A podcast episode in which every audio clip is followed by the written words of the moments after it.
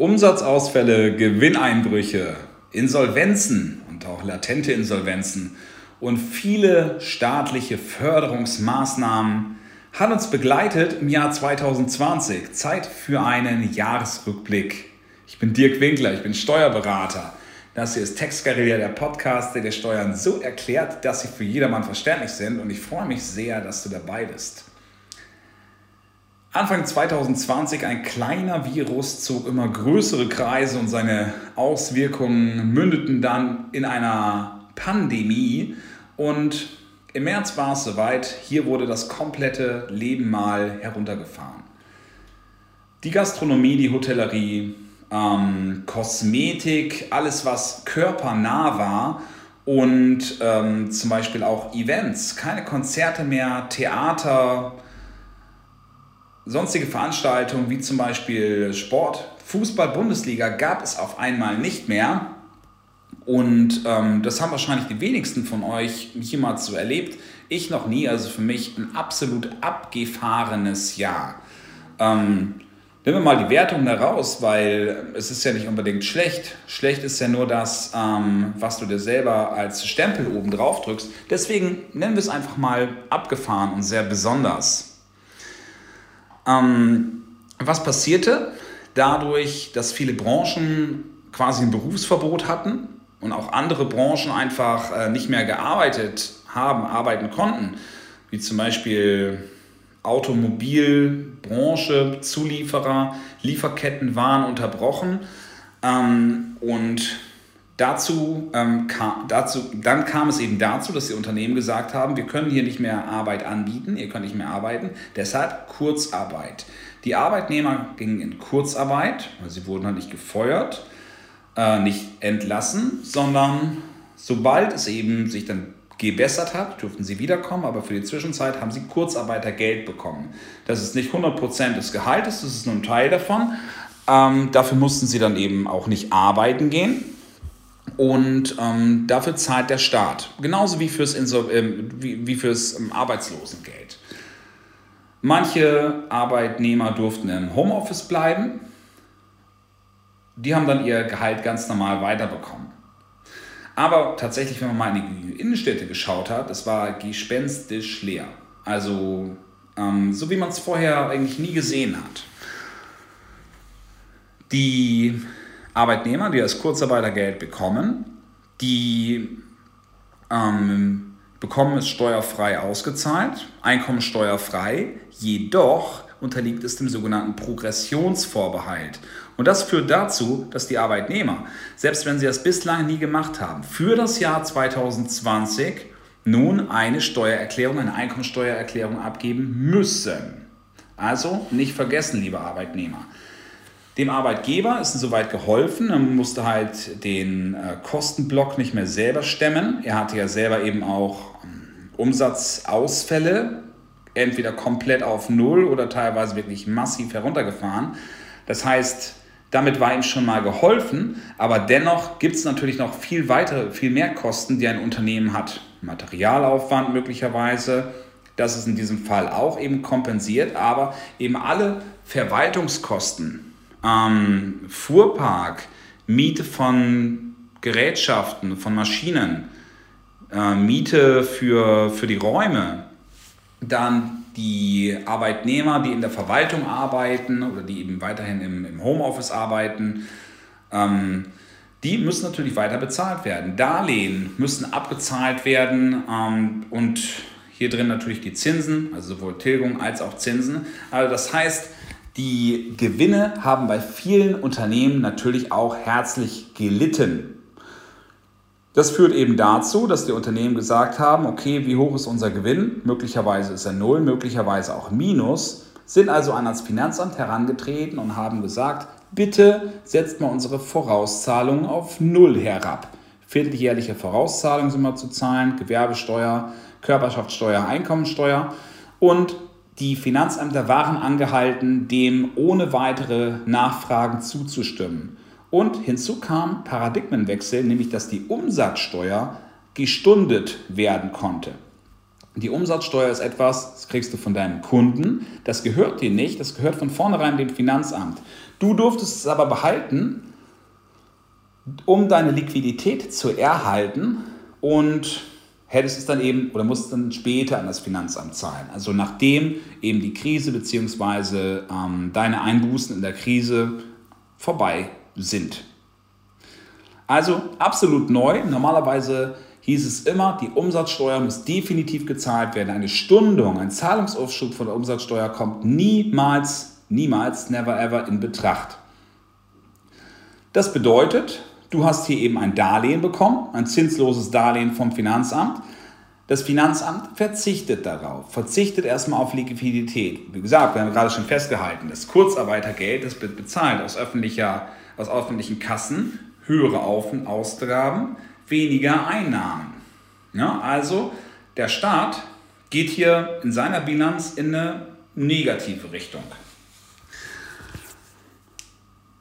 So, jetzt haben wir gesagt, ähm, durch dieses Kurzarbeitergeld ist den Unternehmen ein bisschen geholfen. Aber wenn man jetzt mal lange Sicht schaut, hat, haben die Unternehmen natürlich wirklich einen Nachteil. Das heißt, die Unternehmen brauchen möglicherweise Hilfen.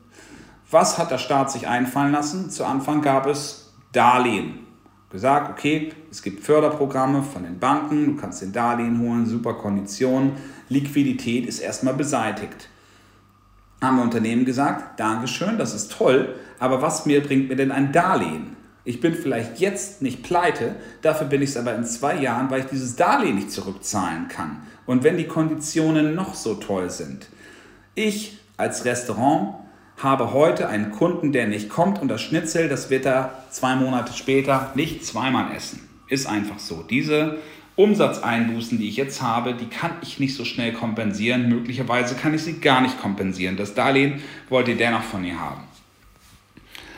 Also, das war die Kritik, dass ist die Insolvenz dann eigentlich eher ein schleichender Prozess ist. Apropos Insolvenz, das Recht wurde an dieser Stelle geändert. Die Firmen, die jetzt Corona-bedingt in ähm, in eine Insolvenzsituation kommen, also zahlungsunfähig, drohend zahlungsunfähig oder bilanziell überschuldet, die mussten erstmal keine Insolvenz anmelden. Auch absolut was Neues. Ähm, das bedeutet natürlich, wenn man jetzt mal heute schaut, dass es eine große Zahl an Unternehmen gibt, die möglicherweise den Tatbestand der Insolvenz erfüllen, allerdings das möglicherweise jetzt noch gar nicht anmelden müssen. Oder zumindest eine ganze Zeit lang, nicht anmelden mussten. Wir haben also vielleicht eine hohe, nicht, nicht vielleicht, sondern höchstwahrscheinlich eine hohe Zahl an, äh, an Insolvenzen, an latenten Insolvenzen, die eben noch nicht angemeldet werden mussten und die irgendwann eine Welle auslösen weil was ist mit dem gesunden Unternehmen, was heute seine Ware an ein quasi schon totes Unternehmen, an ein Zombie-Unternehmen verkauft? Klar, das verkauft die heute gutgläubig in dem, ähm, in dem Denken, dass das Geld jetzt kommt von dem Unternehmen, kommt aber nicht, weil das Unternehmen nämlich schon heute kein Geld mehr hat und zieht möglicherweise so noch ein oder noch mehrere Unternehmen ebenfalls in die Pleite rein. Also man hat einen Spiraleffekt sozusagen. Dann gab es über den Sommer mehrere Überbrückungshilfen. Diese Überbrückungshilfen sollten dafür da sein, dass die, also die Kosten sollten damit kompensiert werden. Das Unternehmen, was also hohe Fixkosten hat, dem wird dadurch geholfen, dass halt diese Fixkosten ganz oder teilweise erstattet werden. Allerdings wurden keine Umsatzausfälle gezahlt. Wenn also eine Firma kleine Solo-Selbstständige vielleicht nicht viel Fixkosten hat, aber absolut davon abhängig ist von seinen Umsätzen, allerdings keine Umsätze reinbekommt, weil er nicht arbeiten darf, dann wird ihm an dieser Stelle nicht geholfen. Wenn er keine Reserven privat hat, dann bringt ihm diese Überbrückungshilfe erstmal nichts. Also der Schrei war weiterhin da. Wo sind denn bitte schon die staatlichen Zuschüsse? Im November dann gab es einen Lockdown Light. Ja, mittlerweile gibt es einen richtigen Lockdown wieder, aber damals gab es einen Lockdown Light und äh, dadurch oder in diesem Zuge hat die Bundesregierung auch gesagt, okay, wir helfen jetzt mit Zuschüssen. Die Unternehmen, die nicht arbeiten dürfen, Corona bedingt, die bekommen einen Teil ihrer Umsätze, bis zu 75 Prozent, ausgezahlt bis zu einem, ich glaube, es war bis zu einer bestimmten Deckelung. Heute ist nicht mal der, diese, diese Deckelung da. Das heißt, echte Zuschüsse, der Staat hat dann richtig tief in die Tasche gepackt, weil ja natürlich diese, ähm, diese Verbot, die, ähm, den Beruf oder das Gewerbe auszuüben, dadurch bedingt war, dass eben ähm, dass der Staat eingegriffen hat und das ja, genau. Also der Staat hat es quasi verboten, ähm, um die Pandemie einzudämmen. Und dadurch konnten dann halt äh, diverse Gewerbe nicht mehr arbeiten. Und dann hat der Staat allerdings auch gesagt, okay, dafür greifen wir dir allerdings unter die Arme, dass wir dir einen Großteil deiner Umsätze erstatten. Gut, jetzt ist demjenigen sehr geholfen, der niedrige Kosten hat. Derjenige, der hohe Kosten hat, beziehungsweise eine ähm, prozentual eine geringe Marge, Moment. So, jetzt habe ich mich natürlich vertan. Also das Unternehmen, was hohe Umsätze hat und möglicherweise auch eine ähm, geringe Marge, dem ist natürlich sehr geholfen, weil von diesen Kosten kann man möglicherweise viele ähm, herunterfahren.